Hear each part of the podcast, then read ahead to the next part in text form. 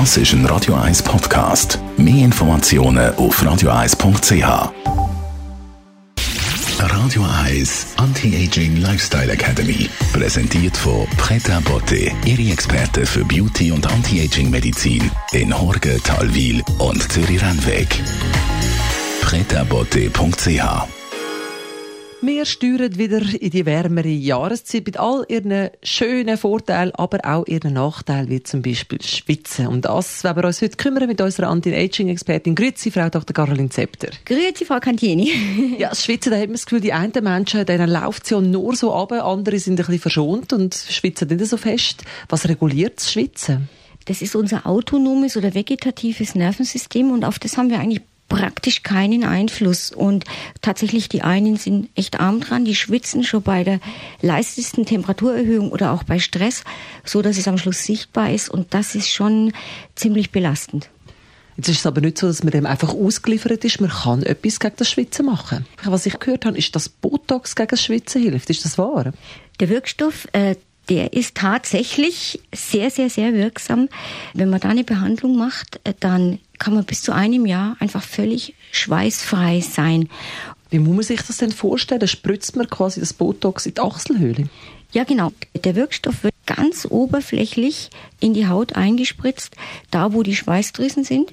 Und die kriegen dann ja einfach keine Nervenimpulse mehr. Die kriegen keine Informationen, was sie tun sollen und reagieren damit, dass sie gar nichts mehr tun. Sie machen einfach keinen Schweiß mehr und man bleibt trocken.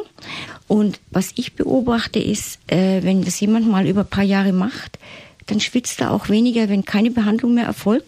Offenbar gibt es dann auch so ein, wie ein Biofeedback, dass den Nervenzellen an den Schweißdrüsen klar wird, wir müssen gar nicht so hart arbeiten.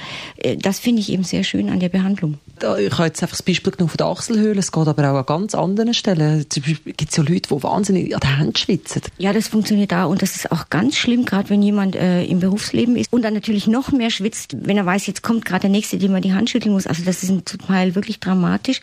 Oder ich hatte einen äh, Automechaniker, der konnte schlicht fast nicht mehr arbeiten, weil er so geschwitzt hat, dass die ganzen Werkzeuge einfach in der Hand rumgerutscht sind. Und da auch da kann eben die Behandlung mit dem Botulinumtoxin extrem hilfreich sein. Und das geht natürlich an den Handflächen und ganz genauso an den Fußsohlen. Auch da kann ich nur raten, das zu probieren. Das verändert wirklich die Lebensqualität enorm. Frau Dr. Caroline Zepter zum Einsatz von Botox gegen übermäßiges Schwitzen. Was geben Sie als schönes Bett aufs Weekend? Möchte noch ganz schnell, weil es liegt mir halt immer am Herzen, einen Ernährungstipp geben. Wenn Ihnen gesagt wird, Sie sollen die Butter reduzieren, weil das Cholesterin so hoch ist, dann würde ich die Butter nicht mit Margarine ersetzen. Margarine enthält gehärtete Fettsäuren und wir wissen heute, dass diese gehärteten Fette oft noch schlimmer Entzündungen auslösen als das Cholesterin. Also lieber sparsamer mit der Butter umgehen, aber Butter nehmen als Margarine. Radio 1 Anti-Aging Lifestyle Academy.